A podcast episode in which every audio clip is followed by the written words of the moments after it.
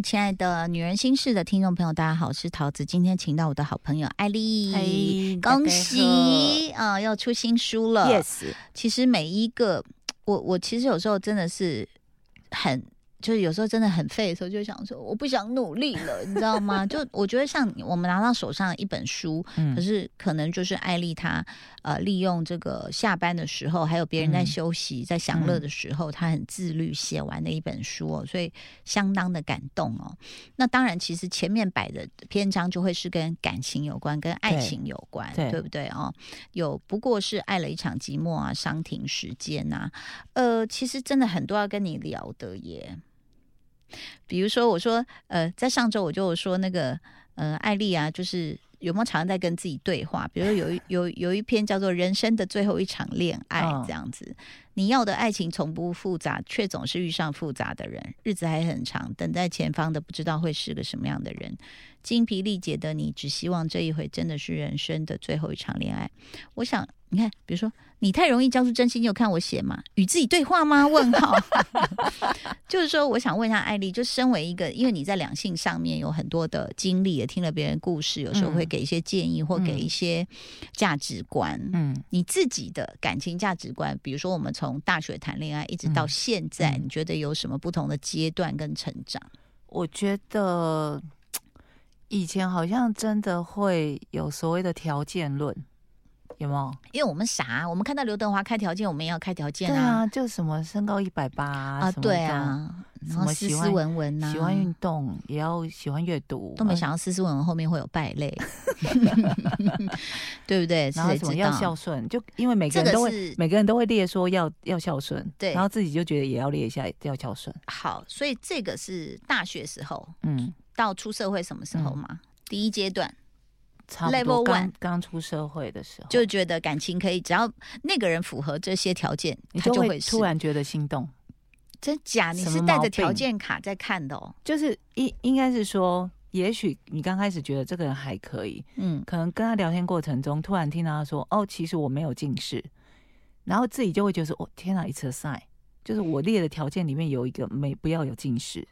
啊，那你就觉得哦天哪，为什么你会列这个条件啊？因为因为自己近视很严重，这太可爱的条件了吧？说啊，没有近视哦。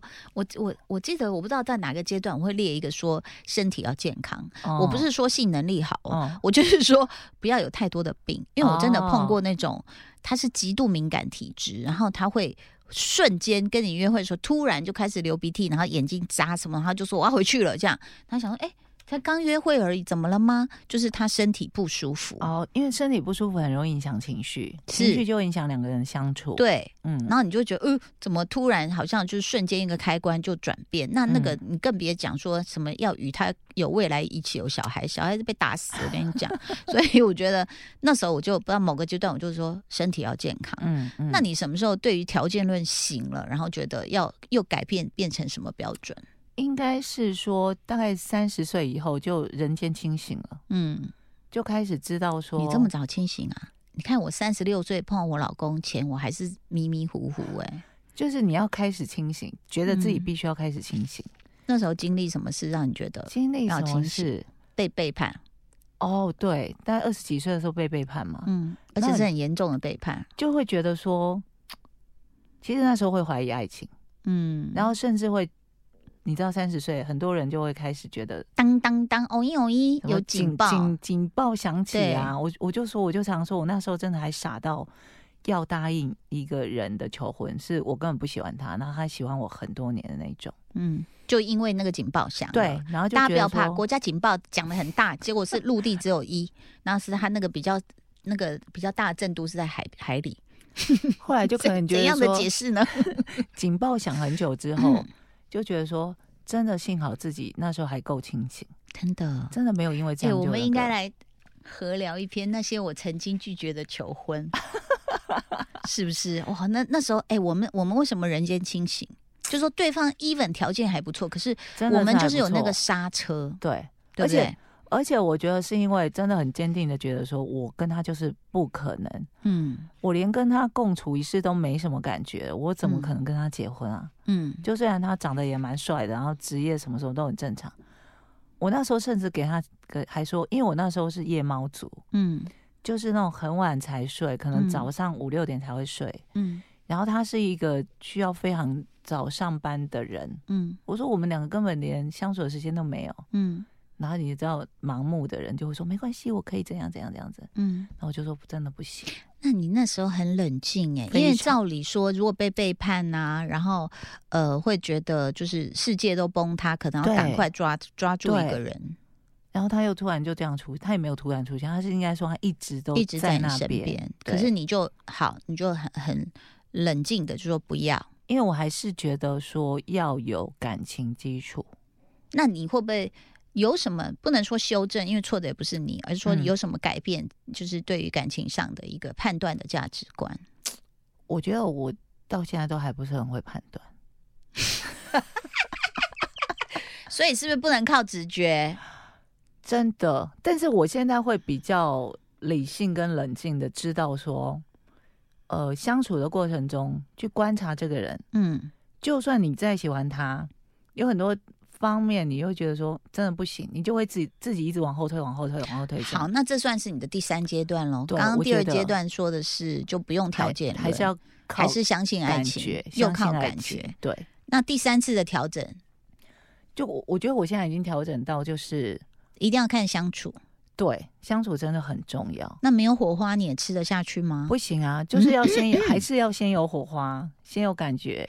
等一下，才会先有火花跟感觉之后，就会失去理智嘛？那你怎么 hold 住的？就是说，哎，等一下，我要再检验一下他其他条件。我还是会 hold 得住哎、嗯就是会真的一直去看我们的相处嗯的过程，嗯然后就真的觉得说，天哪，我如果这样跟他交往的话，好累，嗯就可能个性各方面嗯要磨合或是什么，他的各种，我就觉得不行不行，我就会慢慢慢慢的，你知道，热激情就会减退。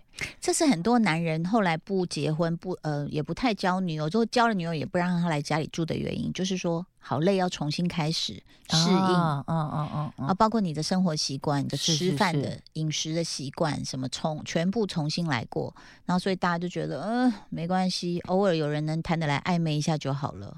我觉得现在是很多年轻人都这样子，他们嗯就是也不想要有另一半。嗯，就有一个暧昧，可以偶尔有点那种小小的火花就好了。对，因为一切都太累了，而且太花钱，是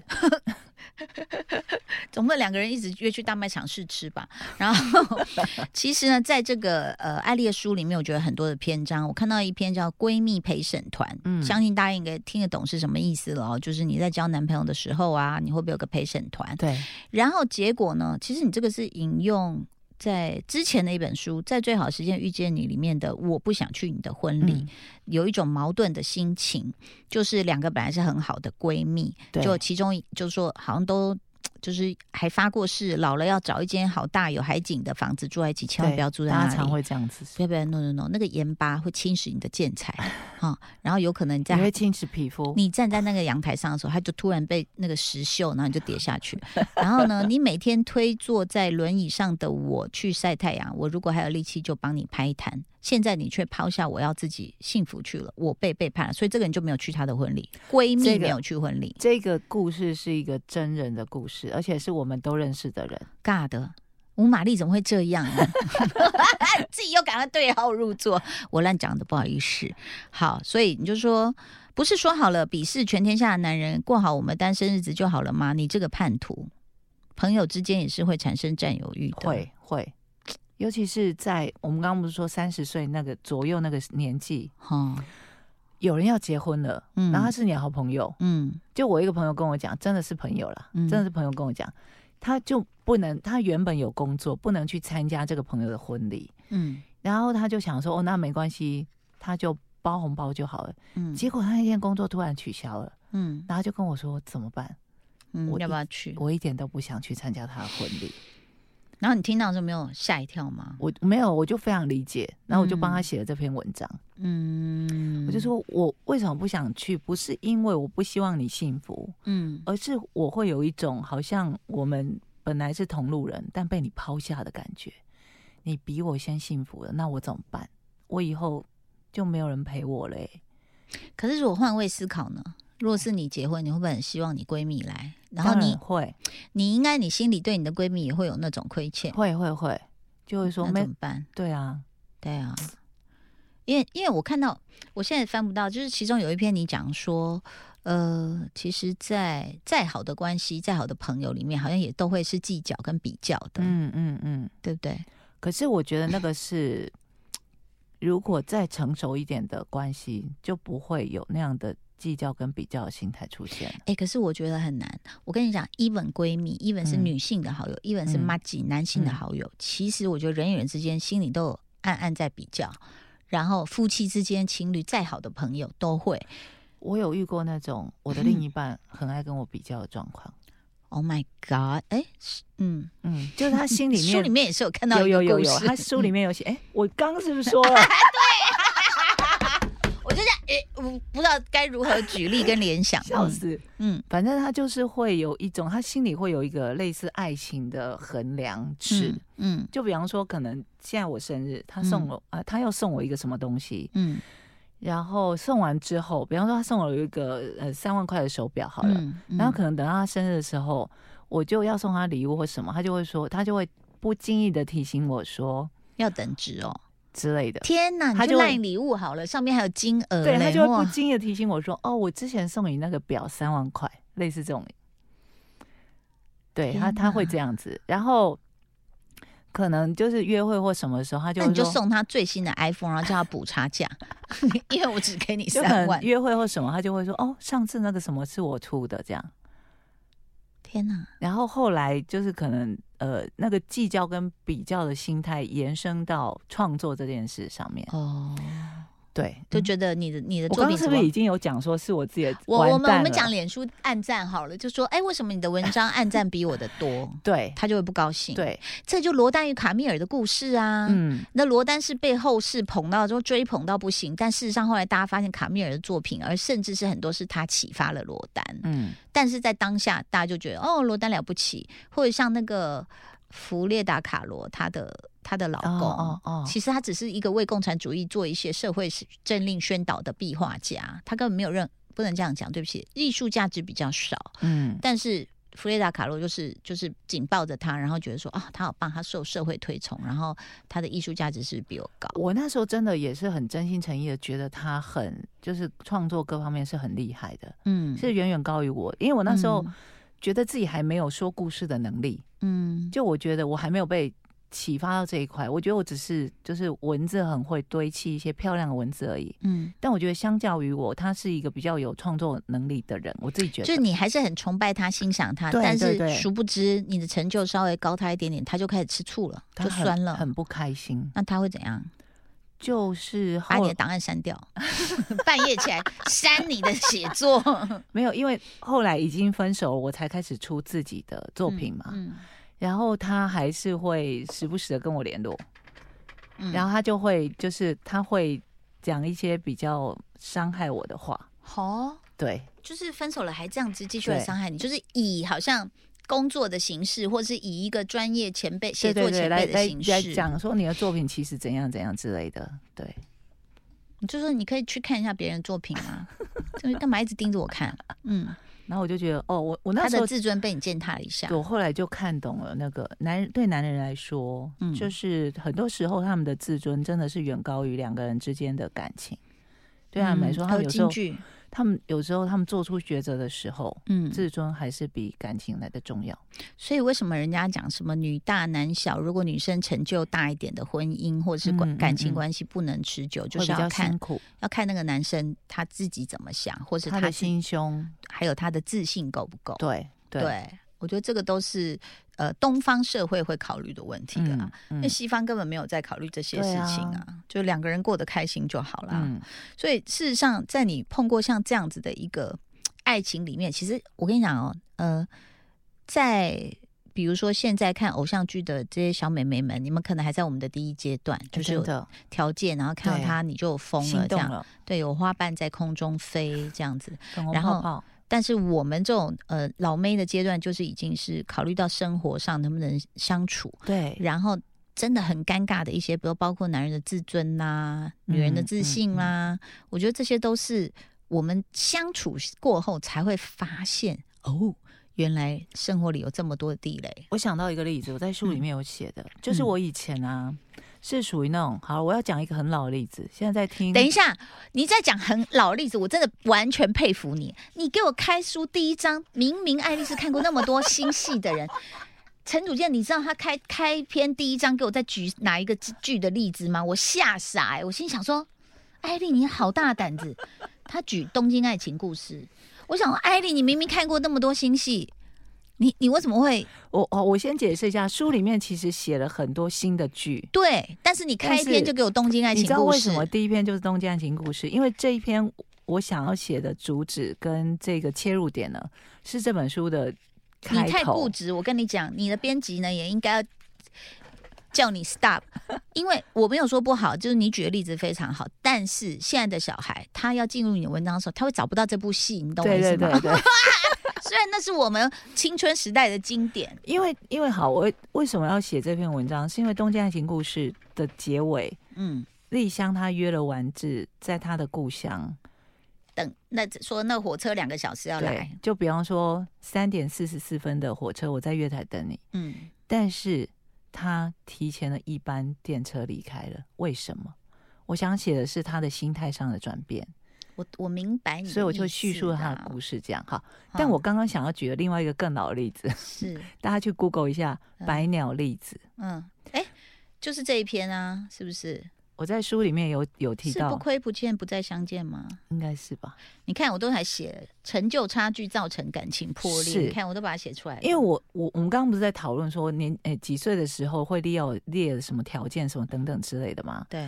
我觉得我当初看白白鸟粒子被那个情节感动的时候，就是在列条件的时候。的那个阶段，嗯，因为白鸟粒子有一个白鸟粒子，我先解释一下，她就是一个富家女，嗯，然后她喜欢喜欢上一个穷小子，我记得叫哲野，嗯，他们两个呢后来同居，现在艾丽在公购，各位注意，同居就住在一个小小的公寓或是小套房那种，大家想象可能只有几平的小套房，嗯，后来呢，哲野就拼命的打工，然后就要搬去一个很大的地方住，嗯，结果白鸟粒子搬过去住了之后呢，她就不开心，每天都。郁郁寡欢，这样，哲也就男男人自尊就受损了。他就说：“是不是这个房子不够大，所以你不开心？”嗯。结果白鸟栗子又跟他说：“不是，嗯，他说我们当初住在那个小套房，只有几平大的时候，我只要随手一碰就可以碰到你，嗯，然后你转头过来就可以抱住我，嗯，你看我们现在搬到一个这么大的地方，万一我们吵架，我关到房间里面自己一个人哭，你也没听到，你也不会过来安慰我，嗯，我那时候看到这一段，就是感动到哭到痛哭流涕，你知道吗？你那时候是少女，对。”我们现在这种年纪，就说你离我越远越好 啊！你想干嘛干嘛，然后我们都各自做自己的事，心情好再再到客厅来相聚。对我写我我我有一篇文章就就写到说有一对情侣要分手，然后这个女生就开始很感叹说：难道是我变了吗？我当初就是还是百鸟立子那种心情的时候，嗯，然后相较于现在，我反而没有办法容许他有一些那种。嗯，不求长进什么等等的一些行为，嗯，是不是我变，还是我不再相信爱情了呢？嗯，就是在那篇文章里面讨论这件事情。嗯，对我举了一个公购的例子，叫白鸟例子。嗯，但是 我还是很佩服你啦，因为没有，我只是替你担心说，比如像这句比较难找到，对，就是大家觉得你写的很好，然后想去看的时候是。真的很难找到，我在我想一下，光华商场有没有？而且还是那个呃录影带。对，机器在哪里？机器，快告诉我！所以其实呃，我们刚刚在在讨论的这些，比如说不亏不欠，别再相见。后面你有写说，一起走过了颠沛流离，却无法真心为你喝彩，这段爱情注定是要报废的。我觉得现在的女生更容易碰到这个状况，真的，因为现在女生有事业的真的是很多很多，对对不对？那所以男生就是反而我觉得自己。要有一些能够为自己打气的妈吉，而不是在那边酸言酸语说：“嗯，你你老婆、你女朋友赚的比你多啊。”对，这些妈吉真的要不得哎。我有时候觉得男人选妈吉真的要选对，真的对，要不然真的会就是会让人觉得说你一直在自己的舒适圈里面酸别人，然后就是呃自己觉得这样就好了，就是我就这样就好啦，我不要去看真相，要不然我自己会很难过。好了，不得不说，男人其实也很辛苦了。当然，嗯，哎，那你要选的题目是什么？在爱情里面，你想讨论的是哪一个？哦，我想要讲的是，嗯，懂事过了头是种自虐。你是看着我写的吗？对呀，真的假的？你知道我这一题的破题的那个故事，也是我自己发生过。就是我有一次去大阪玩的时候，嗯，大阪有很有名的那种串烧，嗯，串烧炸串店吧，嗯，我就去满怀开心的，然后排队之后去吃了之后，出来就天哪，怎么这么难吃？嗯，结果我就在我私人年书剖出来之后，就有一个大概三个礼拜就会去一次日本工作的朋友，嗯，他就回我说。你去哪一家店？哦，你应该要去另外一家分店。对，他就说你应该去另外一家分店。我那时候一听，我不是生这个朋友气，我真的是爆炸式的生气。我就想说，你的点很特别。来，大家现在先停，我们先让大家来猜猜，到底为什么人家说叫他去分店，它会爆炸呢？好，请公布答案。我就觉得说，我来吃你这家店，我就是信任你这家店的品质。嗯。我怎么会还要特地去做功课？说哦，对啊，A 店不能去，因为不好吃。虽然是同一家店，你应该要提出相同的水准。你要提出相同品质，但是这个这个这个是有有原因的，有的只是加盟哦，跟自己去去经营的是不一样的。所以我就很愤怒啊！我就说，我身为一个观光客，我好不容易花了时间、花了金钱来到你的店，我还甚至还排了队。是我吃完之后不好吃，然后变成是我的问题。嗯，然后我们就开始怪自己说：“哎呀，当初没有做功课，怎么有必要这么懂事吗？”但是我跟你讲，现在我们真的是做了功课也没用，嗯，就雷点很多啊，到处真的。对啊，我我们那时候去京都玩，就最好是我们自己上网去找到的一个，都不是任何 YouTuber。推荐的，对对啊，因为我们后来也去了一个很有名的连锁的烧肉店，就哦哦，我们三个吃吃完对逃命哎，打没那个有名的不得了，连去的朋友都会说怎样怎样怎样，然后我们是去要去那家，我们是去站前店嘛，对，然后还怕还赶快进去，想说。那个人没来之后吃，然后其实我们门口人超多在排队。什么东西？这什么肉啊？而且那家有名的不得了。嗯，我们就是被那个电器行楼上那家惯坏的。真的，真的。所以这这篇的主旨，主旨你要告诉大家，不要那么懂事。你这样一直检讨自己，嗯，就是动不动就觉得说啊，我没有做好功课啊，是我的错。嗯啊，包包括一段感情出了问题，会不会一定是我做错了？这样会忧郁症，真的。所以我们要爆发，就说都是你的错。如果我们前半辈子都一直自己在很委屈的话，现在就说我不理你了，不一定要指责别人错啦，而是说，呃，如果我我我觉得呃内观自省还是需要一点点的，当然需要，但不用醒到什么都是你自己的错。对，不要把什么哦这段感情坏掉了，什么都是我的问题，不要把所有事都扛在自己肩头上。嗯。在这篇文章里面，艾丽写到说：“不要在别人的错误里找自己的过失，不要拿别人的错误来检讨自己。懂事也要懂得适可而止，并不是所有的过错都是因为你，更不是所有的过错都与你有关。”哎，这个我想到谁，你知道吗？哦，房思琪啊。因为就是说，男生跟女生的差别，在我养两个小孩的时候，我就看得一清二楚。这样子，女性就是真的在呃神经大脑神经科学里面也有讲啊，或者是在这个性别上面哦，就是女性是倾向于跟人家合作的，对。然后男性比较倾向于就是搞破坏啊、搞创新啊、大胆冒险啊，这样就是特质没有谁好谁不好，就是说只是这两性的特质不太一样。那所以女生就会倾向于合作，然后她很怕关系破坏，所以当别人开始比较发怒或什么的，她就先折掉自己一点，就是没关系，没关系，那我让步，对，我们只要这个关系好，对就好了。所以其实在这个过程中，你就会看到男生跟女生真的很不一样。我女儿明明很优秀了，她老是觉得自己不够好。这点，even 在我的家教里面，我每天都说你很棒，你很棒，就是跟我妈教育我是完全两极。我妈说你好丑，你好丑，你怎么可能上电视？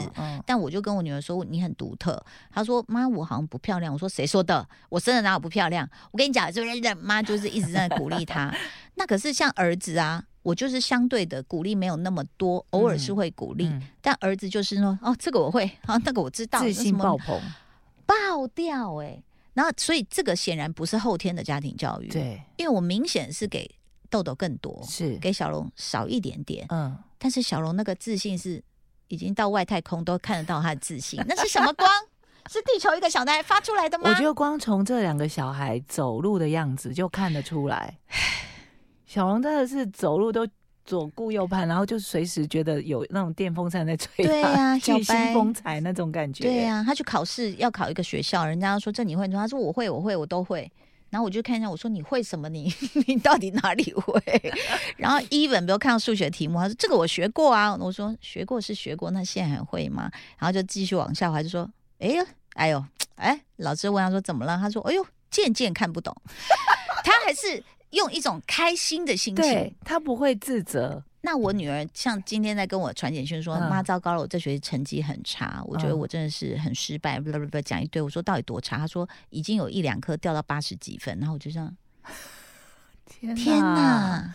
所以我觉得有时候我们女性是不是该跟男性学？所以这个是我觉得这是天生的，哎，对呀、就是是天生性别差异也是啊真的真的是，对呀、所以我才说我常常在讲，比方说叫大家不要那么懂事，大大部分在跟女生讲，是，因为女生不只是从小的教育、家庭嗯，给你的观念，嗯包括我们天生就会有那种啊，我是不是要退一点，我是不是要让一点，这种嗯会越来越严重，嗯，所以真的不要那么懂事。像比如说我我在想，我要不要一直每餐都做菜这件事情？我我老公跟我儿子都常会说没关系，叫外卖就好。嗯可是刚好上礼拜就叫了一个外卖，哎，送错。嗯，那时候我儿子已经打了一天的篮球，他累得跟狗一样，他就是要赶快吃到那个外卖，就送错。啊，然后我又在公园遛狗，我就说，哦，等一下，我现在要申诉。嗯，然后我说那照片就是人家要要一个照片，说是送错的食物。他说我没拍，我叫那个人拿走了，什么一个炖牛肉。我心想，那你也留下来吃啊，毕竟钱也付了嘛而。且是牛肉哎、对，然后他就不要他就不要，然后就送走。我就说那怎么办？我现在照片怎么办？我就先处理狗大便，再来处理这个照片。我就随便拍了一个，我没有拍狗大便啊，我就拍那个 柏油路，必须把它弄过去。对，然后就走一走，我老公才提到说，那他要不要再订一份？我说哦，对。然后等到订到已经都到了，都已经九点多了，他快饿死了，所以我就会一直告诉我自己说，那你应该每餐都要煮啊。哦，你就会又反过来，对啊，你看这件事开始出错也不是你，是，可是是外送平台送错，可是你就会反求诸己地问说，我就是妈妈因为我是不是没有煮，应该要这这样事，？你就会觉得说这是妈妈的责任，你不会要求爸爸煮啊。对，然后送来食物就这样，因为你知道。我就不想选那个优先啊，嗯我没有选那个优先，结果来的时候那个薯条全部粘在一起啊，什么这样又没有温度。我心想说，越看到那样就越生气，然后一整盒没有吃发呢，我就想说，我以后还是要自己煮。嗯嗯嗯，结论是我以后要自己煮，对呀、嗯，这怎么办呢？不行，那我也不能一直点呐、偶尔偶尔没有关系，真的真的，我偶我是蛮偶尔了，哦我就五天大概一天吧，哦，很偶尔可以了啦。你要想一天要每天在那边一天没煮。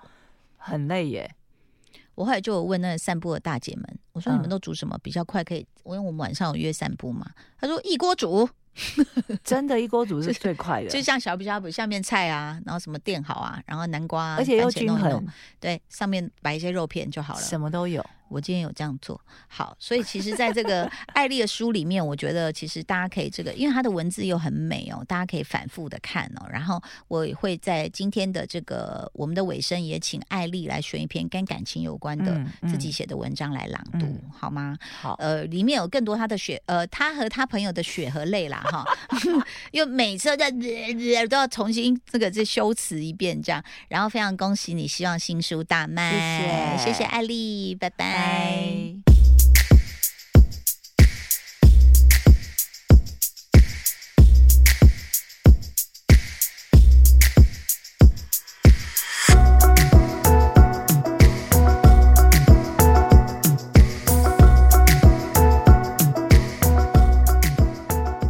现在要朗读的这篇文章，篇名是《给自己按下句号的力气》。